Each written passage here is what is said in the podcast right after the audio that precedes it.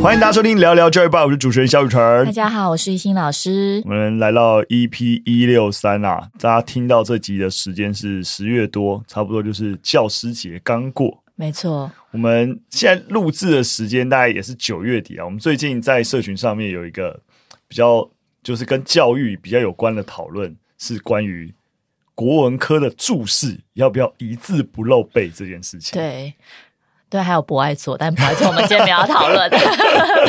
快速聊一下好了，帮就是可能不知道这个争议，反正就是整件事情其实也就是一个社群上面的讨论呐，就是诶有一些 KOL 觉得说啊，教育现场这种一字不漏被注释的这种教学现象啊，很不认同。那当然，另外一方面也有在教育现场的老师，那就是本身有点声量，也会就是在讨论这件事情，认为说虽然这件事情值得讨论，但是回到。教育现场老师的工作量啊等等，其实真的很难做到所谓的适性化教学。如果真的对于每个孩子语文能力，然后要去确认、给予引导等等，那其实这不是公立学校老师做得到的事情，因为事情太多了。但我觉得，就是双方立场都是一致的，就是大家都认为一字不漏的背注释这件事情是不好的，只是说在教育上要怎么让老师有。呃，多余的心力，或是有足够的能量去面对这个被注视这件事情。嗯，对。其实我是这样想啊，我觉得这件事情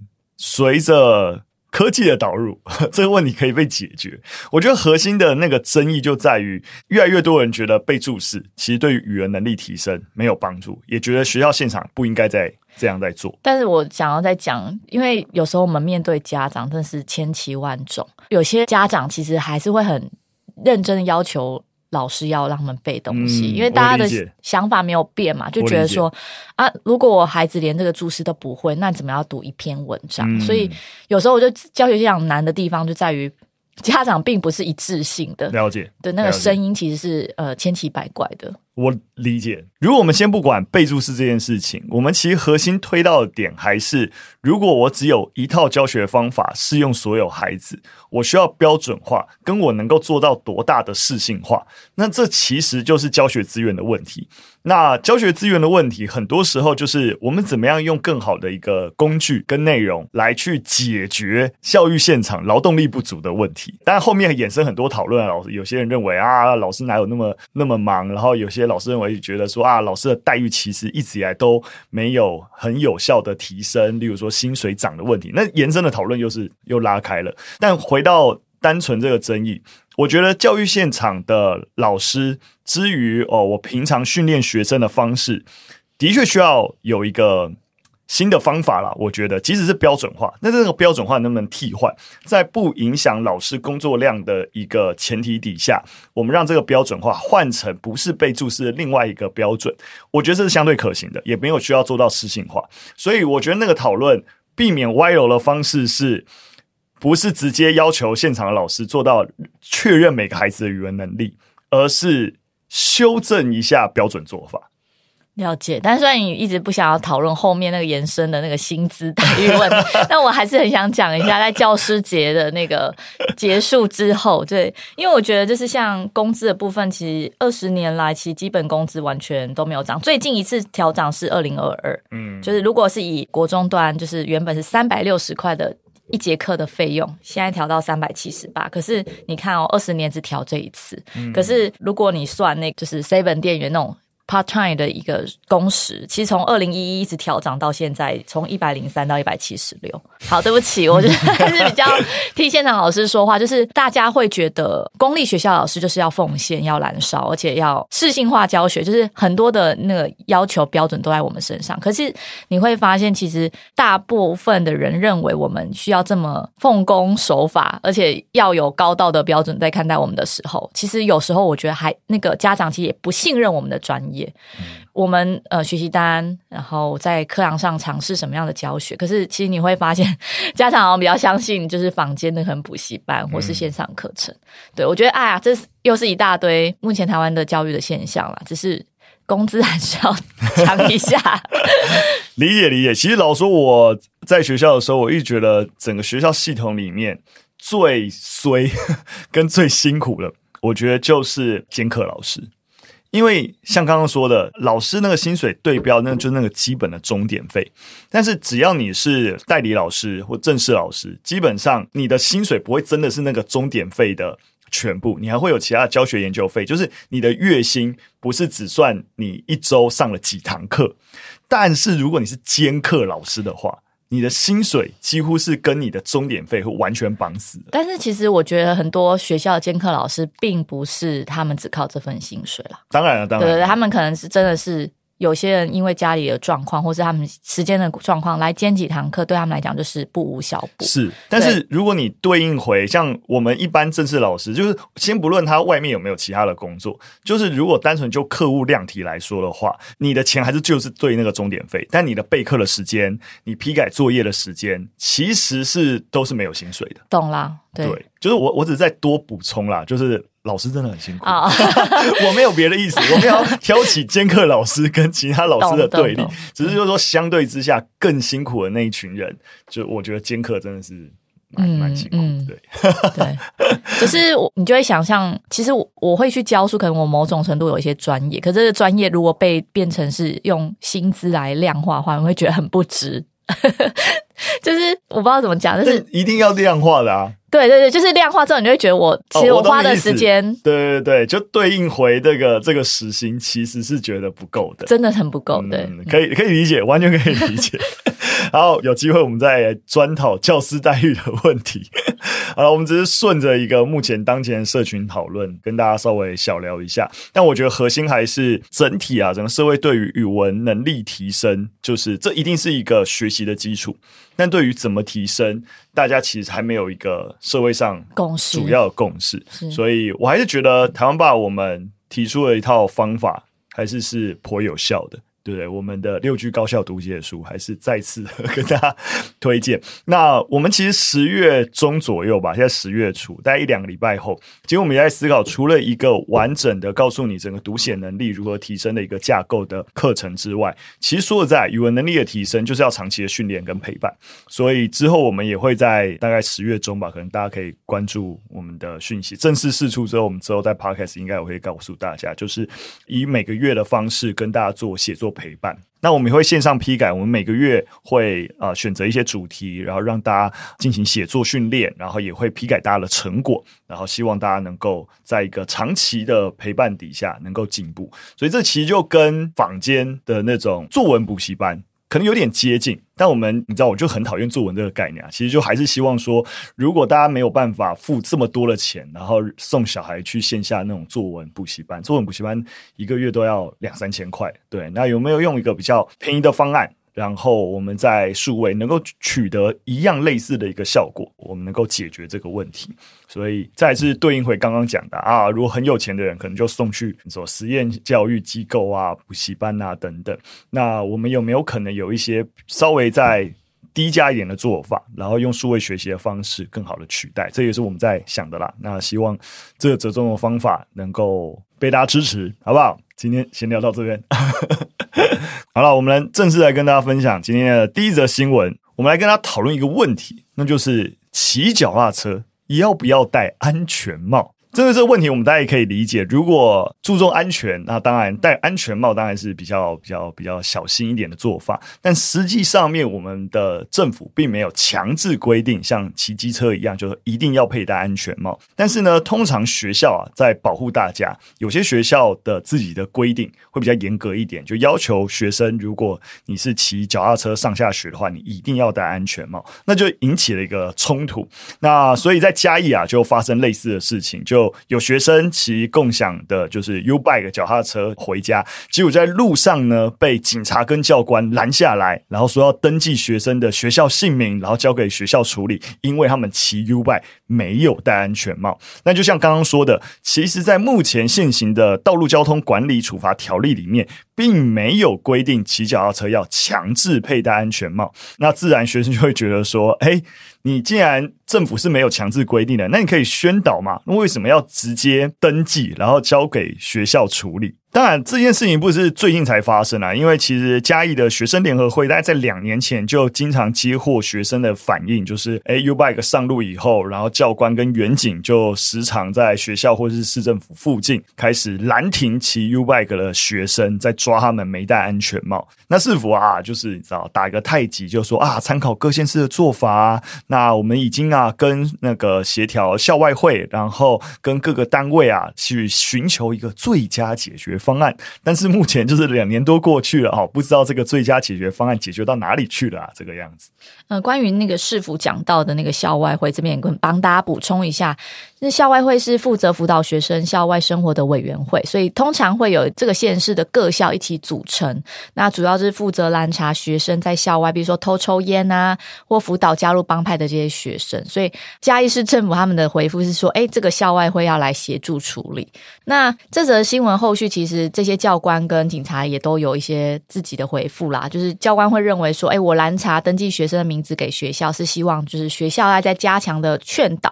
其实没有要处罚学生，然后市警局的交通队其实也讲到说啊，之后如果学生有骑脚踏车没有戴安全帽，他们不会再拦查了，因为其实就没有法源依据啊。是是，对，其实你可以想象，不论是教官跟警察。其实也都在多做事情啦，没错啊，就是就是其实都是希望为了学生好。好啦，你比较正向，才会闲闲没事做。不不不，他们都是希望学到。你可以想象，其实警察这么多事情，当然就是一定是这些校外会啊，想说啊，警察一起来帮忙。那交通队又想说，好好，对，的确学生的安全很重要，一起来帮忙。那当然，既然有争议。我那我就不帮忙了嘛，对不对？对我拦查学生也是在帮忙而已，对不对，所以合理的决断呐，合理的决断。那当然了，我觉得。实际上面，我觉得学生立场也没错，就是我我们当然要小注意安全，但是实际上面用这种拦停，然后登记姓名，其实是一个你讲起来好像说啊，我只是拿回学校劝导，但当下那种情境你都可以想象，就是蛮紧张，对，一定是很紧张。然后你怎我怎么知道你到到时候学校会对我做出什么处理？对，所以我想一定有更好的做法。对，然后其实这个新闻也会觉得说，哎，U-Bike 其实都没有强制规定要戴安全帽，那为什么要额外？那 U-Bike 也不会附安全帽啊。对啊，如果你我们成年人，如果你骑那个共享的机车的话，通常里面一定会附安全帽，对，对不对？对，那你 U-Bike 会附啊，对不对？对啊，你又没附安全帽，不然就是全家一式的学生，就是都同样规定。嗯，对。如果大家真的觉得学生骑脚踏车戴安全帽很重要的话，你就从整个市政府的层级，整个规定，所有人也不要只有学生哦，嗯、所有人骑共享脚踏车都要戴安全帽，啊、然后要求厂商哦，每个都放一顶安全帽，就是附在上面。我觉得要么就这样做嘛，对不对？对，不然这样子其实蛮无所适从的。好，那当然这其实也是有点衍生到，就是说我有一个学生的身份，但是学校管束我。规范我，倒可以管束到哪个层级？如果我已经离开学校了，我今天在校上，他是在回家的路上，那整个教官跟学校的力量或校规还可以管制到我的一个校外行为吗？还是说，只要我是在这个身份，本来就应该被学校所管束？我觉得这是一个。疑问句了。我们之前应该有谈过，就是呃，学生有一些他已经满十八岁了，那他到底可不可以骑摩托车上学？嗯，这个好像之前也有讨论过，就是校规的那个法网 会撒在我们就是学是学生身份身上，但是就是我同样是学生，我同样也是公民，我当然享有一些权利的时候，嗯，那到底这个要怎么去抓这个平衡？其实我必须要说啊，就是这个界限。在我看，我们很多的教育讨论，其实一直在移，你知道，就是前前后后的那边挪移。其实，比如说站在学校的立场，其实学校的包含老师啊、学务处啊、教官啊，其实都很难能够真的管束到学生离开学校以后的行为。而在业务量体来说，如果都把学生学校以外的行为也都归责于学校的话，其实那个业务量体是不可能能够负荷的。所以最明确的一个做法，当然是离开学校以后，放学以后的时间，学生发生什么事情，基本跟我学校无关。不可能，我我知道，但是相对一定是最理想的。我们之前分享有一些新闻，就觉得说啊，这些事情又要怪学校，那站在学校立场也会觉得很无辜。那反过头来，有些事情我们管多了，然后学生也觉得。你为什么要管那么多？你知道，就是很多时候，其实就在这个界限模糊这件事情，导致大家觉得你什么时候该管，什么时候不该管，并没有一个很明确的标准。所以我觉得我们也许实际上讨论的不见得是这些个案，而是到底学校之于学生校外行为的管束范畴，可能可以寻求一个社会在这件事情上面的共识。就是听宇程这样讲，我真的就是有一个案例想分享，就是之前就是有老师他的小孩可能在上暑辅结束之后，就成群结伴到海边去玩。那不幸的这一群孩子里面有人发生意外溺死了，但最后我们这个老师还是必须要受到惩处的。他被记一个申诫还是警告，就是说还是大过。总之就是他学校有惩处，惩处的原因是你没有提醒孩子放学不要去这些地方，然后你没有提醒孩子不要成群结结伴去海边。这超无辜的。对，老实说我真的觉得超无辜嘞。但就是有这样的案例，那时候我听到蛮难过的。对啊，对，就是就算我提醒了，那如果他们还是去的话，大家觉得你们老师就是没有劝导，或是没有在宣导海上安全或怎么样的。哦，我觉得这个。我觉得这个案例真的很好，这还是点出我们刚刚最前面提的，你要抱怨教官啊、老师管太多吗？你会发现这个社会经常认为老师应该要管到那么多，但是往往又真的管不太到，或是有时候在一些环节又觉得没必要管，这个分寸拿捏真的不容易啊，不容易。好，第二则新闻来跟大家聊聊 AI 的教育应用。均益平台教育基金会他们这阵子啊就在华山举办。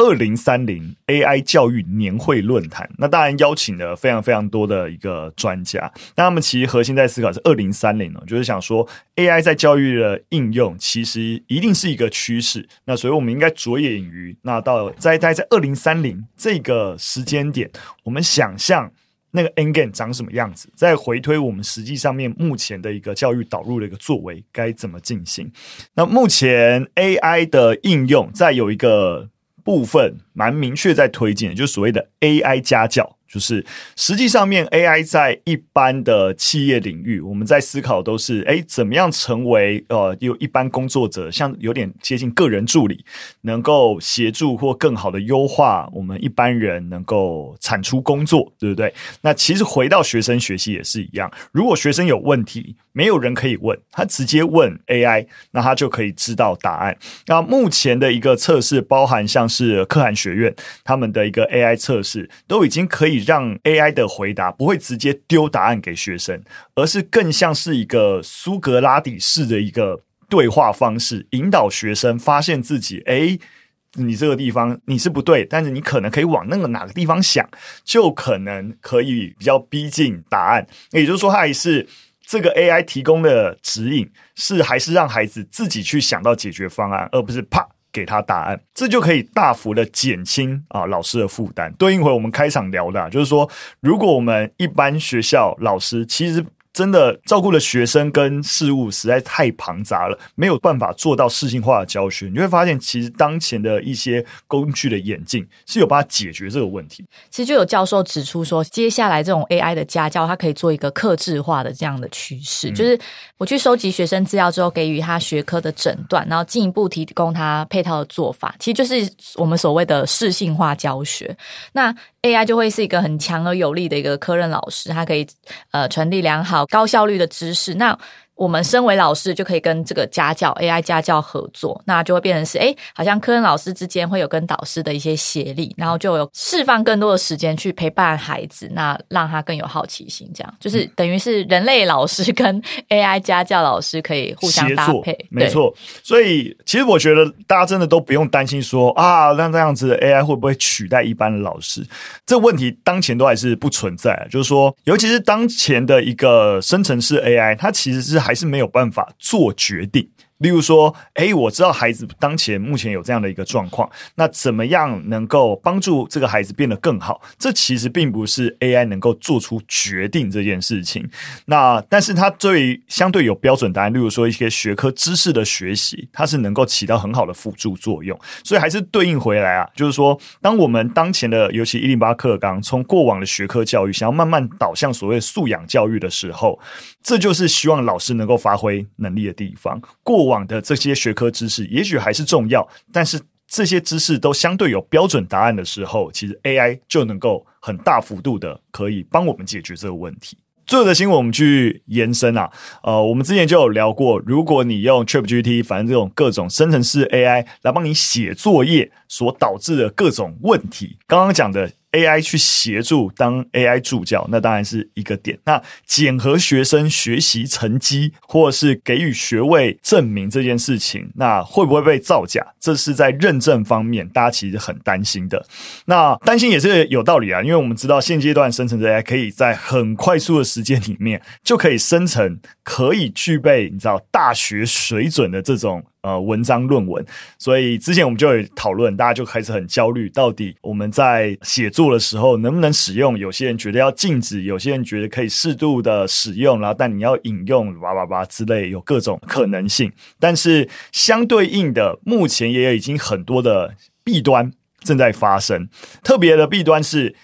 呃，我们已经也有一些工具啊。它其实是可以反检查，就是说，哎，你这篇文章是不是使用 AI 生成的？那问题来了，既然 AI 呃生成式 AI 跑出来的内容是可能有错误的，那同理，去检查文章是不是 AI 生成这件事情，也有。可能会检验错误，就是这可能是人写的，但他判定，哎，这其实是 AI 写的。那如果遇到这个问题，就会有学生被冤枉的问题。那近期啊，就有一篇发表在《学习研究与实践》期刊上面的研究，分析了四十九篇 Reddit 平台上面的贴文跟相关的讨论。那里面啊，就有很多就是有很多的学生被指控他在作业上面使用 ChatGPT，但在当中有三十八个孩子是主张他们是完。全没有使用 ChatGPT 的，但是却被这些啊、就是检验城市认定他们使用，所以觉得相当冤枉。那就有人就提到说，诶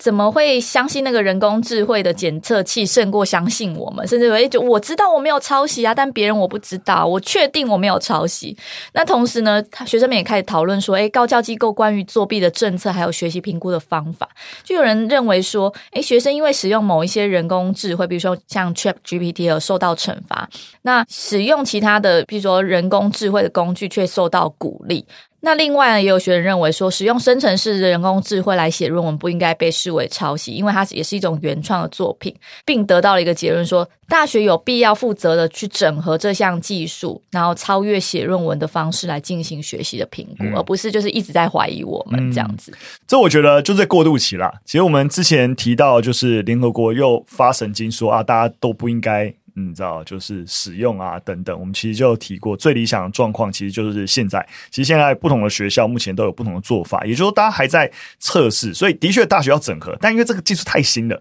所以它的影响的范畴跟什么样才是最好的整合，相对于过去相已经比较成熟的一些人工智慧工具，已经在大学端普遍被认可使用，那当然是还有一段时间，所以。学生的诉求也是合理的，就是应该整合啊，对。但是我觉得大学端目前也在努力，那这就是一个时间推移下必然会有的过渡阵痛期啦，对。所以像刚才说了，如果检验工具本身它的就是有效度可以拉高，那自然这个问题也会减少。所以就代表说，其实目前这些工具都还有其不成熟的地方，或者是说，即使原生是 ChatGPT 写的，但同学有改过、改写过，或是有有调整，那那个比例问题啊等等，你要在什么样的情形底下判定它其实过度了使用这些生成式 AI 啊？那怎样的过度叫做不具备个人产出，所以算是作弊？这些问题都很复杂。但但这些过程跟以及让大家了解目前有这些冲突，我觉得都是重要的。那我们才会一步一步的看说，我们到底要，尤其在教育现场，怎么跟这些工具共处啦。好了，所以我们还是会持续的跟大家去分享，就是这些啊趋势跟成果。那也让大家知道，一样我的立场都是不要过度担心科技对于教育造成的伤害，它一定会。帮助我们解决问题，但是我们需要适应它。对，我们就在这个路上。好的，今天跟大家分享三则讯息到这边，非常感谢大家收听。如果喜欢我们节目内容，会有任何的建议，都可以留言告诉我们。那如果对我们接下来提供写作陪伴服务有任何的一个想法，也都可以留言让我们知道。那么就下次再见，拜拜，拜拜。